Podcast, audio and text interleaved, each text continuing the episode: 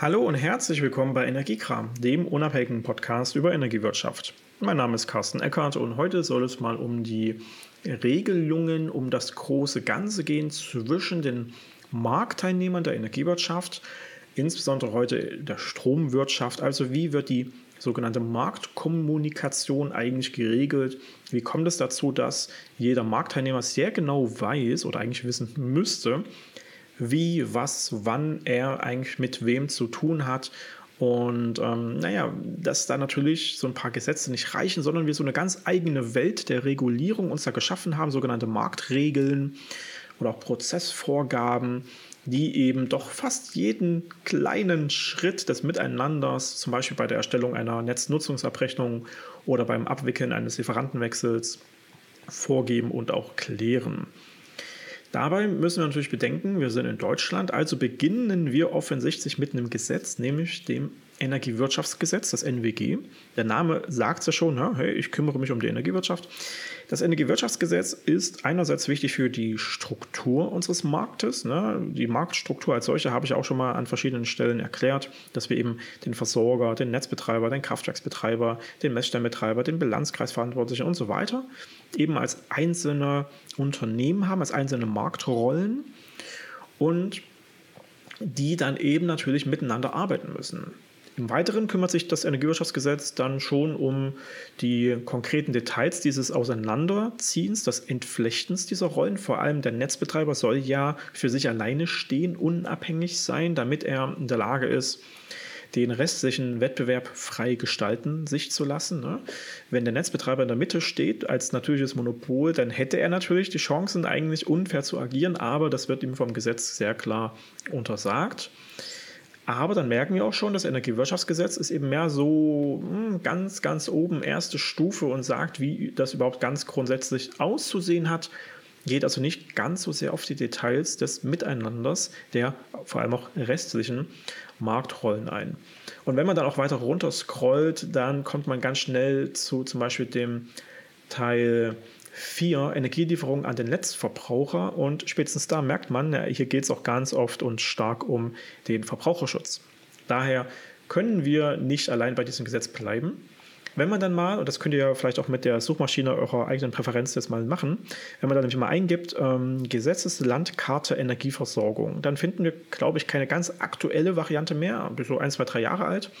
Aber dennoch, man muss da wirklich reinzoomen, um die ganzen Gesetze, die dann für ein Energieunternehmen in Deutschland gelten, überhaupt lesen zu können. Wenn man sich das auf A4 ausdruckt, dann kann man es nicht lesen, dann ist es zu klein. Ähm, und neben den Gesetzen stehen da natürlich auch Verordnungen drauf und ja, klar, und auch noch europäische Richtlinien und ganz viele andere Strategien und Co. Also da ist schon eine ganze Menge. Aber das ist eben so, dass das ganz große, ja, Flugebene, Vogelperspektive, da sind wir noch lange nicht im einzelnen Miteinander äh, angekommen und dementsprechend reicht das noch nicht. Jetzt habe ich ja erwähnt, Verordnung, okay, klar, es gibt zum Beispiel dann sowas wie die Stromgrundversorgungsverordnung oder die Gasgrundversorgungsverordnung. Die regelt natürlich, wie der Name andeutet, schon wie ein Versorger, in diesem Fall ein Grundversorger vor Ort, sich so zu verhalten hat, was der zu tun hat. Aber das ist natürlich auch größtenteils naja, in Richtung des Endkunden gedacht, also auch wieder Verbraucherschutz und dementsprechend nicht so sehr dieses Miteinander der Marktrollen.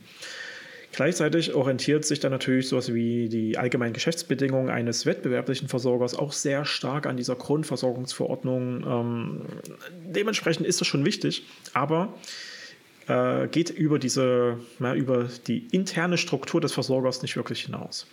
Weitere Verordnungen wie die Netzzugangsverordnung Stromgas, die Netzentgeltverordnung Stromgas, da merken wir schon langsam, ja, okay, da gibt es schon so ein paar Hinweise auf das Miteinander, aber im Großen und Ganzen reicht uns das natürlich nicht. Eine weitere Ebene von, ich sag mal, behördlichen Vorgaben ist dann zum Beispiel der Lieferantenrahmenvertrag oder auch Netznutzungsvertrag. Der regelt die Rechte und Pflichten zwischen den einzelnen Netzbetreibern und Versorgern. Der wird also zwischen jedem Netzbetreiber und jedem Versorger geschlossen, wenn die miteinander irgendwann mal den ersten Kunden haben. Das heißt also, ein bundesweiter Versorger hat schlimmstenfalls mit 900 Stromnetzbetreibern und nochmal so vielen Gasnetzbetreibern jeweils einen Lieferantenrahmenvertrag geschlossen. Und genauso ein, ein großer Netzbetreiber hat im Zweifel mit über 1000 Versorgern in seinem Netzgebiet einen Lieferantenrahmenvertrag geschlossen. Äh, das regelt schon so das Miteinander, das regelt vor allem die Rechte und Pflichten, zum Beispiel bis wann hier Rückmeldungen zu schicken sind, äh, an welche ähm, IT-Adresse hier, also welche Schnittstelle praktisch Daten zu schicken sind. Aber das ist noch lange nicht detailliert. Ne? Das ist so das Große und Ganze. Und natürlich auch behördlich vorgegeben. Es kann also niemals auf so den einzelnen äh, individuellen Fall eingehen, sondern ist eben ja auch mehr so das Fundament des großen und ganzen Miteinanders. Im äh, Artikel zu dieser Podcast-Folge auf energiewirtschafteinfach.de werde ich natürlich mal die ganzen Links zu diesen Punkten äh, auch setzen. Bei der Bundesnetzagentur könnt ihr euch zum Beispiel die Vorlage des Lieferantenrahmenvertrags äh, seit 2016 auf jeden Fall anschauen. Also auch das ist für die Historie gar nicht mal uninteressant.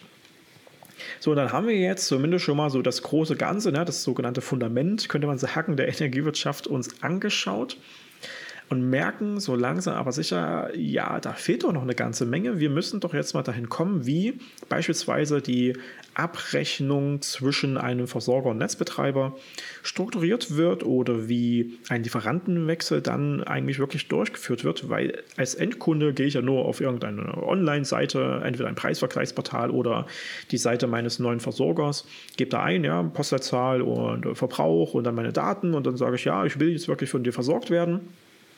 Und dann kriege ich ein paar Tage danach irgendwann mal eine Rückmeldung, ja, hey, hat geklappt. Super, aber was ist jetzt eigentlich passiert innerhalb dieser paar Tage? Das ist eben die Marktkommunikation und dafür müssen wir dann doch nochmal auf eine ganz andere Ebene gehen. Die Marco, die Marktkommunikation beinhaltet nämlich vor allem eine ganze Menge an Marktregeln. Also man könnte auch sagen Prozessvorgaben, die dieses ganz klare Miteinander also wann muss eigentlich welche Marktrolle was an welche andere Marktrolle schicken, um überhaupt erstmal zu sagen, hey, hier, hier passiert was, hey, hier ist ein Lieferantenwechsel oder hey, hier ist eine Abrechnung oder hey, hier sind äh, Zählerstände. Und äh, was hat dann die Gegenseite zu tun? Also bis wann muss die eigentlich was zurückmelden oder was ist das dann für ein Trigger? Welcher Prozess, welcher Nachfolgeprozess kommt dann? Das wird alles sehr genau vorgegeben, denn wir sind ja in einer der am stärksten regulierten Branchen überhaupt auf der ganzen Welt, wenn man sich die deutsche Energiewirtschaft anguckt. Also vor allem, wenn man jemanden mal äh, begleitet, der von außen kommt, aus vielleicht einer anderen Energiewirtschaft, äh, vor allem mal außerhalb von Europa, der fällt fast um, wenn man dem mal erzählt, wie das hier in Deutschland genau ausstrukturiert ist, so tief ist das in den meisten Ländern überhaupt gar nicht geregelt. Und selbst in, bei unseren europäischen Nachbarn sind wir doch ein, paar Stücke weiter, weil wir halt, ja, wir sind ja, wir sind ja deutsch, wir sind sehr bürokratisch, wir sind da irgendwie doch ein bisschen anders. So, wenn ich jetzt über Marktkommunikationsregeln sprechen will, ja klar, dann gibt es den Begriff der Marktregel oder der Prozessvorgabe und das sind für den Strombereich natürlich vor allem die vier Klassiker, nämlich GBKE, WIM, MPES und MABIS. Ich will jetzt vor allem den Strombereich auch in dieser Episode mal anschauen, weil Gas ist doch nochmal eine eigene Welt, auch wenn da die, die Kernprozessregelungen wie die GEDI-Gas, die äh, Gabi-Gas und an sich auch die WIM-Gas, auch wenn das keine Marktregel mehr ist, äh, um ganz genau zu sein, ähm, natürlich auch existieren. Aber Gas hat nochmal ganz viele andere ja, so einzelne Regelungswege und Prozessvorgaben, die darf man da nicht vergessen. Und deswegen will ich heute erstmal Strom vor allem angucken und auch erstmal nur so den, den Aufschlag machen. Man kann sicherlich in einer der folgenden Episoden dann nochmal genauer auf einzelne Marktregeln und Inhalte dann eingehen. Also ich habe sie gerade schon erwähnt, GPKE zum Beispiel, das sind die Geschäftsprozesse zur Kundenbelieferung mit Elektrizität. Anders gesagt, das sind die Strom- Lieferantenwechselprozesse. Da geht es neben dem Lieferantenwechsel, dem Lieferbeginn, dem Lieferende, der Grundversorgung zum Beispiel auch um Stammdatenänderungen oder auch um die Netznutzungsabrechnung und viele andere Prozesse da drumherum. Und ist dementsprechend schon mal ganz offensichtlich so ein absoluter Kern der Regelungswelt ähm, im Miteinander der Energieunternehmen. Wenn also ein, ein alter Versorger, meinetwegen das lokale Stadtwerk, einen Kunden bisher so hatte, und dann kommt irgendwann der Ökostromversorger oder ein Discounter um die Ecke und sagt, hier, lieber Kunde, komm doch lieber zu mir. Und der Kunde sagt, ja, das will ich. Dann ähm, tippt er ja seine Daten irgendwo ein oder unterschreibt so ein Formular und dann sagt der neue Versorger, hey cool, ich habe jetzt diesen Kunden äh, vertraglich schon mal bei mir. Das bedeutet aber in der Energiewirtschaft ganz streng genommen noch gar nichts. Das ist nur so das ne, zivilrechtliche zwischen dem Kunden, dem Verbraucher und diesem Versorger. Das hat aber noch gar keine Wirkung in die Energiewirtschaft hinein. Da muss jetzt mal noch was grundsätzlich Neues passieren, weil bisher ja, würde es einfach nur versanden und na, würde nichts, nichts weiter ähm, entstehen. Sondern jetzt würde dieser neue Versorger erstmal aufspringen, sagen, juhu, der Kunde ist jetzt bei mir und ich melde den jetzt an in die Netznutzung. Weil das ist so die wichtige Unterscheidung. Ähm, der, der Endkundenvertrag ist schön und gut, aber eine Wirkung in die Energiewirtschaftswelt hinein gibt es erst mit der sogenannten Netznutzung. Nämlich ich als neuer Versorger, ich als dieser Discounter sage jetzt, lieber Netzbetreiber, der bei diesem Kunden zuständig ist in der Gegend, lieber Netzbetreiber, ich als Versorger möchte jetzt dein Netz nutzen, um diesen Endkunden versorgen zu können. Die sogenannte Netznutzung.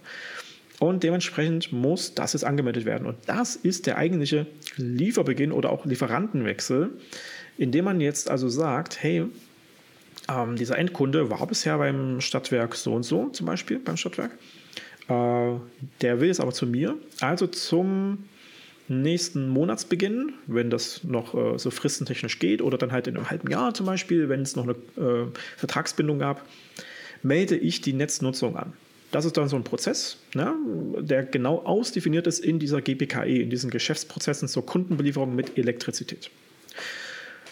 Dann heißt das also, dass dieser neue Versorger eine Information an diesen Netzbetreiber schickt mit dem Datum, wann er beliefern will, mit der genauen Identifizierung, um welchen Kunden es sich handelt. Das kann man mit Zählernummer, Name, Adresse an sich schon regeln. Bestenfalls gibt es auch noch die sogenannte Marktlokation dazu, die ist nämlich ein, eindeutig, die gibt es nur genau einmal und die sagt eben ganz genau, es handelt sich um diese eine Wohnung, in der halt der Kunde wohnt und dann ist für jeden klar, um welche Stelle es sich handelt. Ne? Also nicht, dass man dann irgendwas verwechselt und die Zählernummer vom Nachbarn angegeben wurde, weil da kann man schon mal den falschen Zähler im Zählerschrank im Mehrfamilienhaus unten äh, identifizieren, klar. Aber so eine Marktlokationsnummer ist halt eindeutig. So, also das und ne, vielleicht noch so die Ansage, der Kunde wird so und so viel verbrauchen und ich möchte ihn jetzt hier halt haben. Ist also auf jeden Fall ein ganz normaler Haushaltskunde und ich hätte ihn jetzt gern zum Datum. Dann sagt der Netzbetreiber, alles klar, habe ich empfangen. Ne, der quittiert auch den Empfang. Das ist noch lange nicht eine Zustimmung, das ist nur der Hinweis, ich habe das in meinem IT-System äh, empfangen.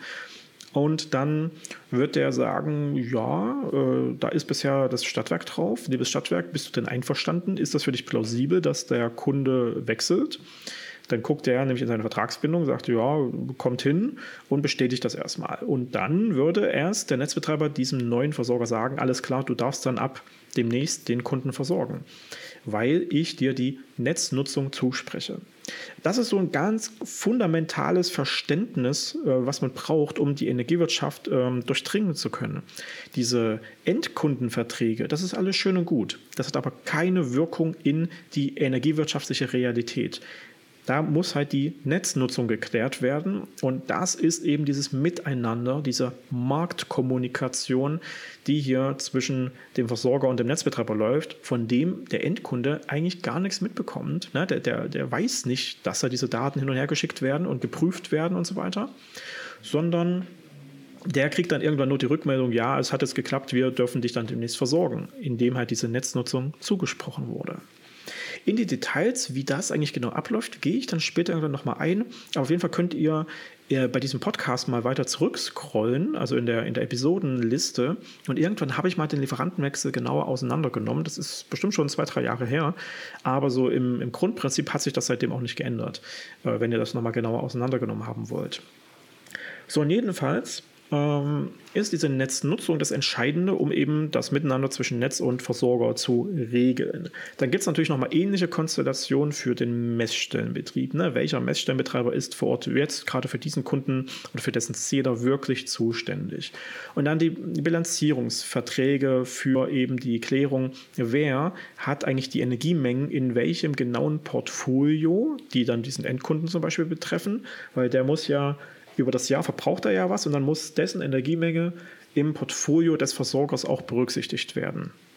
Und das äh, ist eben die sogenannte Bilanzkreisbewirtschaftung. Ne? Das muss ja auch geregelt werden. Da gibt es auch wieder Miteinander und noch viele verschiedene Konstellationen der diversen Marktrollen. Wir machen das jetzt mal, wie gesagt, am Beispiel der Netznutzung. So, und dann ähm, haben die also miteinander das geklärt. Der Netzbetreiber sagt diesem neuen Discounter-Versorger, ja, okay, du darfst den versorgen und dann freut er sich. Und dann kann der dem Endkunden melden, ja, alles klar, es geht dann demnächst mal los, weil er eben diese Netznutzung bekommen hat. Ja, und dann werden nochmal Stammdaten ausgetauscht. Ne? Also was ist die, was sind historische Erfahrungen mit dieser Lieferstelle oder was ist da genau eigentlich technisch verbaut? Gibt es da Besonderheiten? Was für ein Zähler ist da eigentlich? Kann der was? Ist das ein Smart Meter, der dann auch Fernsteuerungsmöglichkeiten hat oder was auch immer, damit man eben als neuer Versorger zum Beispiel auch sagen kann, hey, ich hätte ja noch ein Angebot für dich, lieber Endkunde. Ich wusste ja gar nicht, dass du diesen tollen neuen Smart Meter hast. Ähm, und so weiter. Und ja, dann, dann kann es eben weiter, weiter gehen. Da können irgendwann Zählerstände übertragen werden, da können irgendwann mal die Abrechnungen laufen. Das ist alles dann sehr genau geregelt in der GBKE. Die ist eben mittlerweile auch ein paar hundert Seiten lang und hat dann zum Beispiel das Kapitel Lieferantenwechsel, wo dann genau gesagt wird, ja, okay, worum geht es dabei jetzt eigentlich? Oder worum geht es dann bei der Netznutzungsabrechnung? Worum geht es bei einer Stammdatenänderung? Was ist das Ziel davon? Wer ist da eigentlich betroffen? Ne? Also zum Beispiel Versorger und Netzbetreiber. Und äh, was kann dabei auch schiefgehen? Ja? Und wie würde man dann weiter agieren? Dann ist darunter meistens noch so ein Sequenzdiagramm, was so anzeigt, was ist der erste Schritt, der zweite Schritt. Ne? Also Versorger schickt die Lieferbeginn an den Netzbetreiber, erster Schritt. Netzbetreiber prüft, ist bisher noch ein alter Versorger drauf, zweiter Schritt, äh, meldet dem, hey, ist das in Ordnung, dritter Schritt und so weiter und so fort. Ne? Das ähm, hat dann darunter nochmal so eine kleine Tabelle, in der dann erklärt wird, was diese einzelnen Schritte bedeuten und vor allem in welcher Frist die zu erledigen sind. Ne? Also gibt es da zum Beispiel nur drei Werktage Rückmeldefrist oder gibt es da sieben Werktage Vorlauffrist und so weiter und so fort. Diese Dinge werden dann nochmal hier in dieser GPKE genau ausformuliert für eben diese ganzen Fälle der Netznutzung. Damit haben wir dann plötzlich schon mal eine ziemlich genaue Vorstellung davon, wie eben beispielsweise die Versorger und die Netzbetreiber miteinander zu arbeiten haben. Das ist also schon mal ganz hilfreich, um dieses Miteinander, diese Marktkommunikation langsam aber sicher verstehen zu können. Nun habe ich am Anfang gesagt, neben der GPKE gibt es dann zum Beispiel noch die WIM, die MPES und die MABIS, die kümmern sich eben um andere Bereiche, die dann auch genauso ja, ausdefiniert werden müssen. Die GPKI dabei ist übrigens unsere älteste Marktregel. Im Strombereich äh, haben wir die tatsächlich schon seit 2007. Das ist also ja, unmittelbar mit der Entstehung der Marktstruktur, wie wir sie heute kennen, auch direkt gekommen und wurde seitdem relativ oft angepasst auf die Details dieser Anpassungen und überhaupt des konkreten Inhalts will ich aber vielleicht in einer separaten Folge dann nochmal genauer eingehen. Bei der GPKE lohnt es sich auf jeden Fall, die auch nochmal komplett auseinandernehmen zu wollen. Nun habe ich ja gesagt, okay, GPKE für die Netznutzung, na, also Lieferantenwechsel und Stammdatenänderungen und Netznutzungsabrechnung und so weiter. Okay. Aber es gibt auch die WIM und die MPES und die MAPES. Was machen die? Die WIM, das sind die Wechselprozesse im Messwesen. Und damit ist dann auch schon relativ klar, Messwesen, da geht es um Zähler, da geht es um den Messstellenbetrieb, da geht es auch um Energiedaten, die hin und her geschickt werden, und zwar von wem, wann, warum und was folgt darauf eigentlich. Und die WIM, ne, Wechselprozesse im Messwesen, die ist auch schon relativ alt und äh, zwar seit 2011 gibt es die. Das ist also auch schon eine ganze Weile etabliert und regelt das miteinander.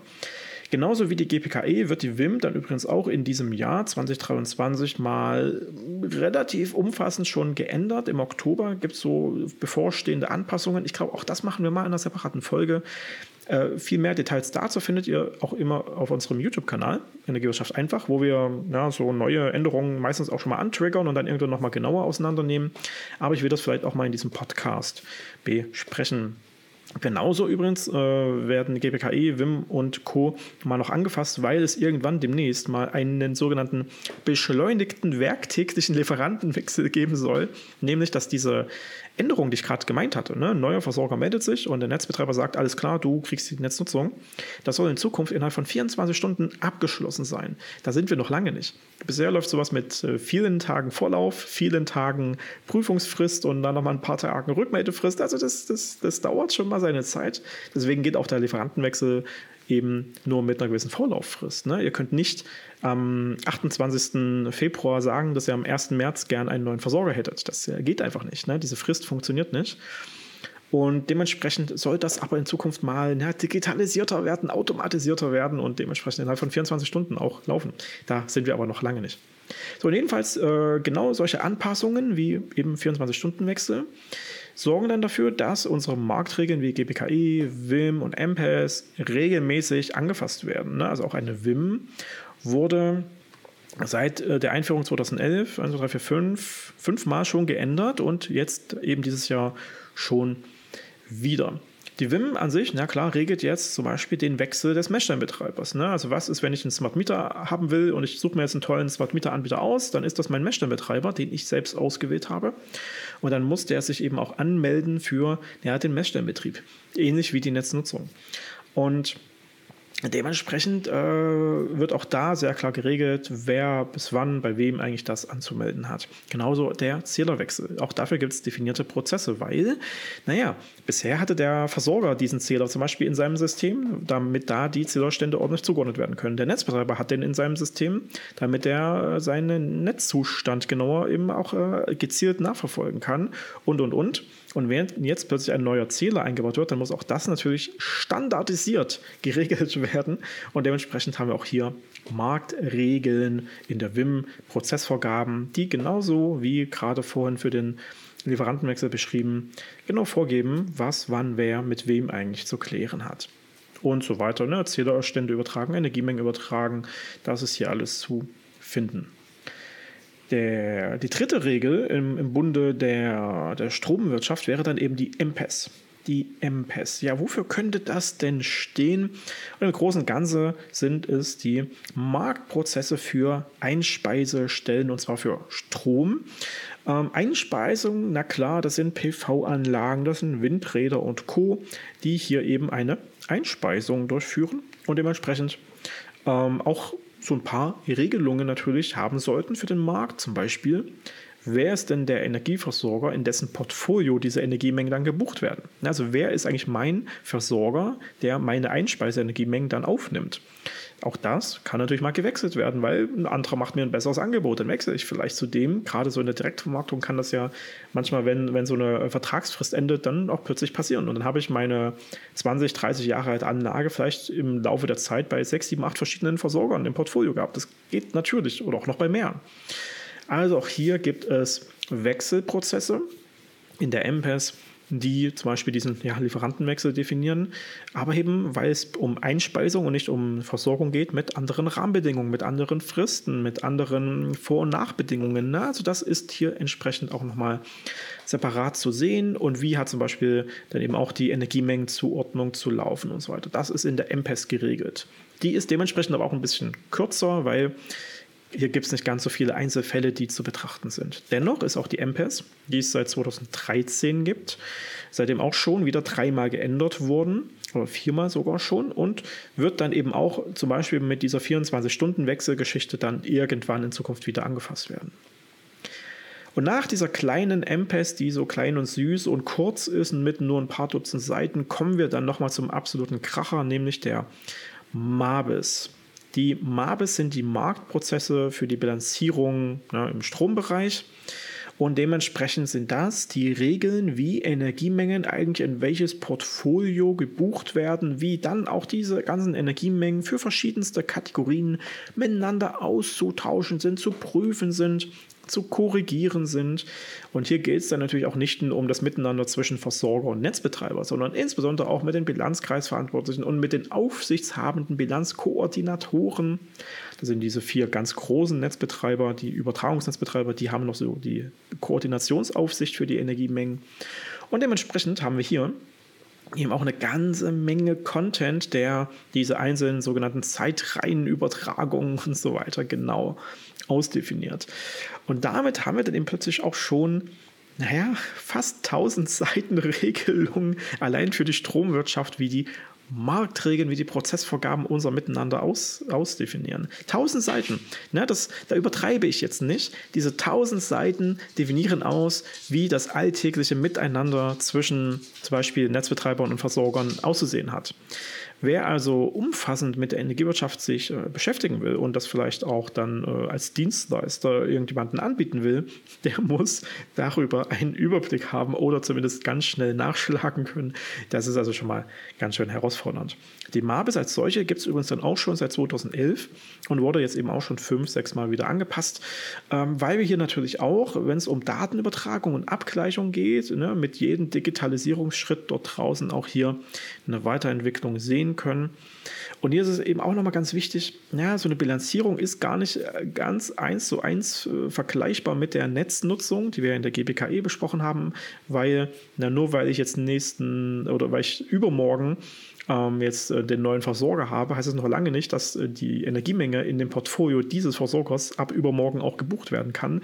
Das ist eventuell erst nächsten Monat möglich, weil es dafür besondere Marktregeln gibt. Ihr merkt, das ist mega komplex und deswegen habe ich jetzt in dieser übrigens 50. Folge ja auch schon eine ganze Menge verschiedener Inhalte der Energiewirtschaft rüberbringen wollen. Und wenn ihr auf unseren YouTube-Kanal geht, werdet ihr merken, dass da ja auch schon über 300 Videos sind. Und damit habe ich noch lange nicht alle Details, alle kleinen Ecken und Kanten der Branche auseinandergenommen. Also hier ist wirklich viel, viel, viel zu tun. Und ich hoffe, ihr könnt dieser Erzählstruktur so im Großen und Ganzen auch heute in dieser 50. Folge äh, folgen.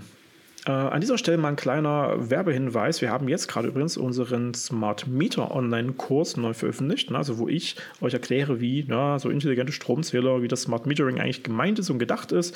Ist es im Stand von Februar 2023 einmal neu aufgenommen und veröffentlicht und wird auch in den nächsten Wochen, Monaten nochmal erweitert werden, weil wir eben auch gerade noch mitten in der Entwicklung stecken. Also da einfach mal auf unser Lernportal gehen. Ne? Das ist von dem Beitrag für diese Podcast-Episode auch ganz gut dann verfolgbar. Einfach dem Link auf unser Lernportal mal folgen und dann könnt ihr euch das mal genauer anschauen. So, jetzt habe ich ja über diese vier Marktregeln gesprochen, also GBKE, WIM, MPES und MABIS. Und damit habt ihr dann so schon mal, wie gesagt, 1000 Seiten Marktregeln, Prozessvorgaben, Diagramme und Tabellen, die genau sagen, wie das miteinander so zu laufen hat. Aber das sind jetzt auch trotzdem nur so die groben Regeln des, ja, wer muss wann was an wen eigentlich schicken.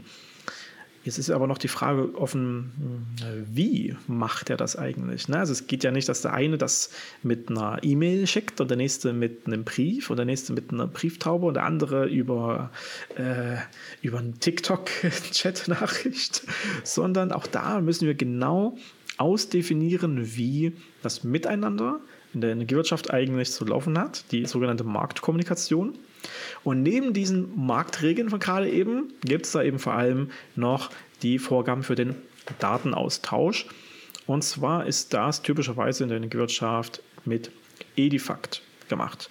Edifact ist ein relativ altes, hm, ja, eine alte Formatwelt für Datenübertragungen. Das ist sowas wie, oder das ist am Ende des Tages bei uns eine Textdatei, die als äh, verschlüsselte, verschlüsselter Anhang an eine E-Mail gepackt wird und diese E-Mail wird so ja, voll elektronisch automatisiert zwischen den IT-Systemen des Versorgers und Netzbetreibers beispielsweise hin und her geschickt.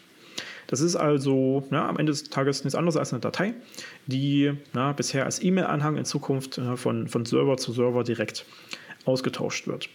Und in diesem Anhang, in dieser Textdatei, steht ein na, kryptischer Text. Das ist also nicht ein, sehr geehrte Damen und Herren, wir hätten hier gerne einen Lieferantenwechsel, sondern das ist wirklich na, wie eine Art Programmiersprache, so könnte man das für den Laien vielleicht ausdrücken, die eben hier die Struktur dieser Nachricht genau vorgibt. Und diese Programmiersprache, das ist eben ne, der Edifact-Standard, der schon, ich glaube, aus den 70er Jahren stammt. Also das ist wirklich nichts völlig Neues, aber dementsprechend etwas sehr etabliertes und das wird auch international in vielen, vielen, vielen Branchen genutzt. und in der deutschen Energiewirtschaft eben mit der genaueren Ausdefinition von EDI at Energy. EDI energy.de führt euch zu EDI at Energy und äh, das ist dann eben so die Welt der Regelungen für den Datenaustausch. Und wenn ihr auf diese Seite geht und dann oben auf Dokumente, und dann scrollt ihr mal runter, dann denkt ihr auch irgendwann, ich kriege hier doch langsam eine Sehenscheidenentzündung an der Maus, weil es so unfassbar viele Dokumente sind. Das liegt daran, dass wir meistens neben dem eigentlichen Dokument nochmal so eine Lesefassung haben oder nochmal eine Fehlerkorrekturenfassung. Also da nicht irritieren lassen. Aber dann steht da ja sowas wie ifstar oder inscript oder Ord oder Orders oder äh, UTMD oder MSCons. Was ist das denn alles? Das sind die detaillierten Datenaustauschvorgaben für einzelne Anwendungszwecke. Na, also jede dieser Definitionen, jeder dieser sogenannten Nachrichtentypen kümmert sich so um eine grobe Kategorie von Datenübertragungen, könnte man sagen. Ich habe ja gerade angefangen mit if-star, ne, das ist ein, eine Statusmeldung. Dieses Star am Ende deutet darauf hin, Status. Also sind meistens Abkürzungen, diese sechs Buchstaben, für na, dann etwas, was halbwegs Sinn macht. Ähm, zum Beispiel die, die MS-Cons, da steht dann eben dahinter äh, Metered Services äh, Consumption, wenn ich das jetzt richtig im Kopf habe. Und das heißt so viel wie ähm, Messservice Verbrauch. Ne? Das ist also eine Verbrauchsmeldung, eine Energiemengenmeldung, eine Zählerstandsmeldung. Und die UTMD, zum Beispiel die Utilities Master Data oder eben auch na, so Versorgungsstammdaten, ähm, das ist dann offensichtlich die Datei für die Stammdatenübertragung für den Lieferantenwechsel. Alles klar. So langsam kommen wir also dahinter. Und dann geht es halt trotzdem na, so um die 15 verschiedene Formate für die deutsche Energiewirtschaft, die eben sich um verschiedene Kategorien der Tätigkeiten kümmern. Und dann haben wir da meistens nochmal so zwei verschiedene Dokumente. Einmal steht dahinter MIG, MIG, und dann steht da nochmal AHB. So, was ist das? MIG steht für ähm, Message Implementation Guide, also sowas wie ein Implementierungshandbuch. Und das AHB ist das Anwendungshandbuch. Und so langsam kommen wir also dahinter, ah, okay, das eine ist ja wahrscheinlich mehr so für das grobe Verständnis, äh, wie kann das also befüllt werden. Und das andere ist dann für den einzelnen Fall, wie ist diese Datei bei zum Beispiel einem Lieferantenwechsel ganz genau zu befüllen, damit die Gegenseite genau eine so strukturierte Meldung bekommt, dass sie das automatisiert auch prüfen lassen kann vom eigenen IT-System. Weil, jetzt kommen wir zum großen Warum. Naja, wir haben 83 Millionen Einwohner in Deutschland, sagen wir mal so 50, 60 Millionen Haushalte in dem Sinne, weil wir versorgen ja nicht nur Haushalte, wir versorgen auch noch Gewerbeeinheiten und so weiter. Okay, also 60 Millionen Kunden meinetwegen oder Messstellen.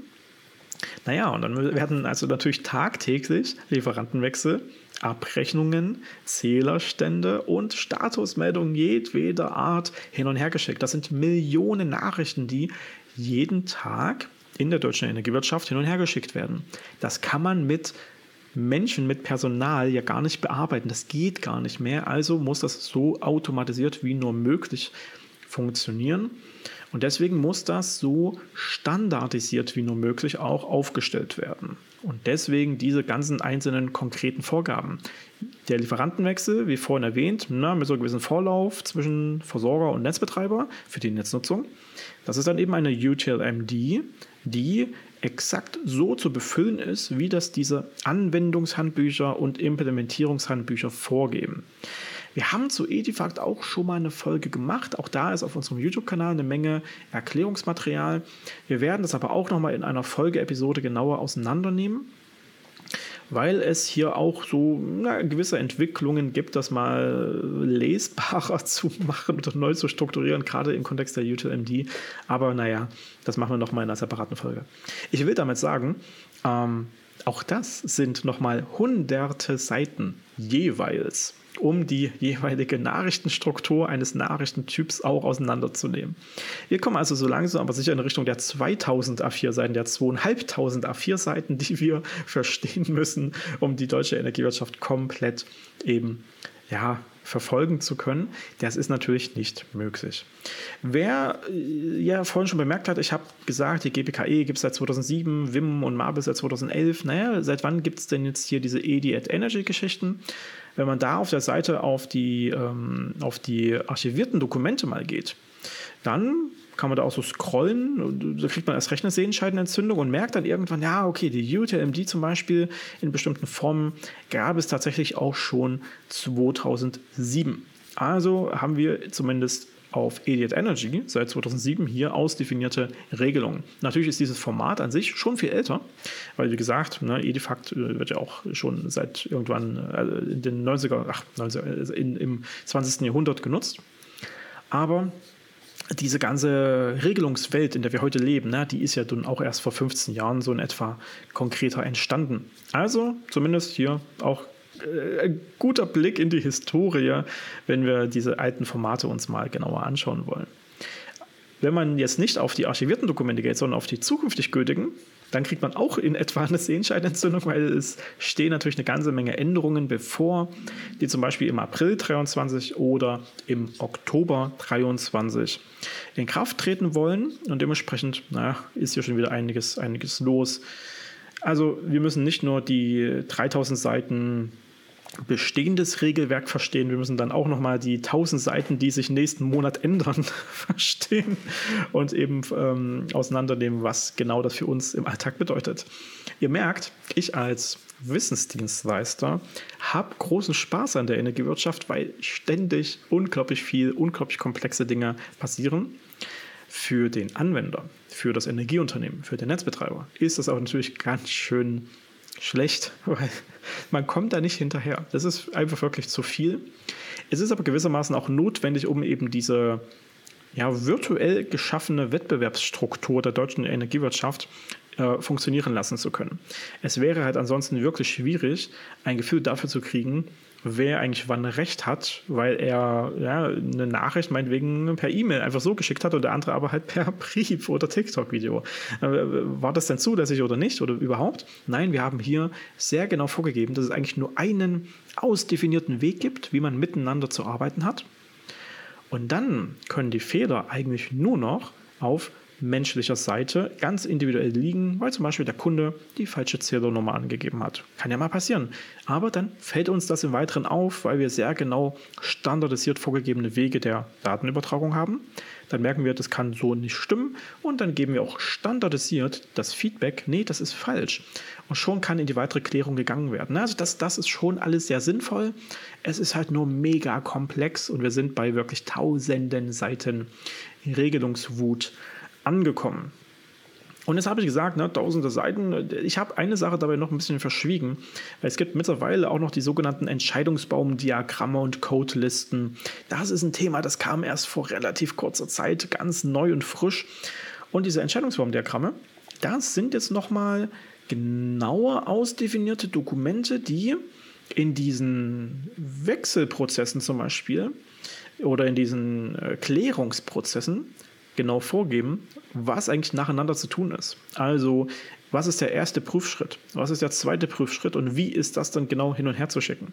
Also, diese Entscheidungsbaumdiagramme, ne, das sind schon ganz hilfreiche Dokumente, um zum Beispiel zu verstehen, ja, wenn ich jetzt so einen Lieferantenwechsel bekomme, als, als ich als Netzbetreiber bekomme den jetzt von so einem neuen Versorger, ja, auf was genau habe ich eigentlich wie zu prüfen? Und wie habe ich dem eine Fehlermeldung eigentlich exakt zurückzuschicken, damit das automatisiert bestenfalls auch läuft? Und dafür gibt es dann eben nochmal die sogenannten Entscheidungsformdiagramme, die geben das ganz ausdetailliert vor und haben dementsprechend jetzt auch schon 550 Seiten, also A4 Seiten Tabellen, wie das zu regeln ist. Ähm, Dementsprechend wird es auch dazu wahrscheinlich nochmal eine separate Folge geben müssen, weil das einfach, das, das ist, das ist für mich, wie gesagt, als Dienstleister ist das schon toll, weil ich immer genügend zu tun habe in der Branche, aber übersichtlich ist was anderes. So, also haben wir jetzt gelernt, es beginnt irgendwo bei den Gesetzen, wie dem Energiewirtschaftsgesetz, und geht dann so über die Verordnungen natürlich noch weiter. Und dann gibt es sowas wie diese Lieferantenrahmenvertragsvorlagen und auch andere Vertragsvorlagen, so für die grobe Struktur des Miteinanders. Dann kommen wir zu den Marktregeln, wie im Stromfall GBKE, WIM, MPES und MABIS und im Gas insbesondere GDGAS, Gabigas und noch diverse weitere Regelungen. Dann haben wir langsam aber sicher so die Reihenfolge, was, wann, wer mit wem eigentlich zu tun hat. Aber richtig gut weiter kommen wir dann eben auch erst mit Edifact. Dann wissen wir, wie man das zu machen hat. Und dann haben wir noch die Entscheidungsbaumdiagramme, um so die einzelnen Prüfschritte zu verstehen. Naja, irgendwie so richtig, richtig ausführlich ist es auch noch nicht. Naja, dementsprechend haben wir jetzt gelernt, diese diversen Stufen der Vorgaben sind schon hilfreich, um dann im letzten Detail auch zu wissen, wie die Energiewirtschaft so läuft, aber es ist halt mega komplex. Naja, okay. Das war der Aufschlag für die Marktkommunikation, für das Verständnis, wie dieses Miteinander so läuft. Wenn ihr dazu Fragen, Anmerkungen habt oder Wünsche für weitere Folgen, dann könnt ihr das zum Beispiel auf energiewirtschafteinfach.de unter Podcast dann einfach unter diese Folge drunter schreiben, da sind die Kommentare geöffnet. Und ansonsten natürlich einfach auf unserem YouTube-Kanal nachschauen, da gibt es jede Menge Content oder auf unserem Lernportal n1.de, da haben wir dann eben auch unsere weiteren Kurse und so weiter. Okay, Soweit erstmal zum Aufschlag rund um die Marktkommunikation in der deutschen Energiewirtschaft. Ähm, nächste Episoden werden sich weiter damit beschäftigen, aber auch so mit anderen aktuellen Themen der Branche. Zum Beispiel im Smart Metering ist gerade viel, viel Bewegung. Wie gesagt, haben wir dazu gerade erst unseren Videokurs neu veröffentlicht auf unserem Lernportal.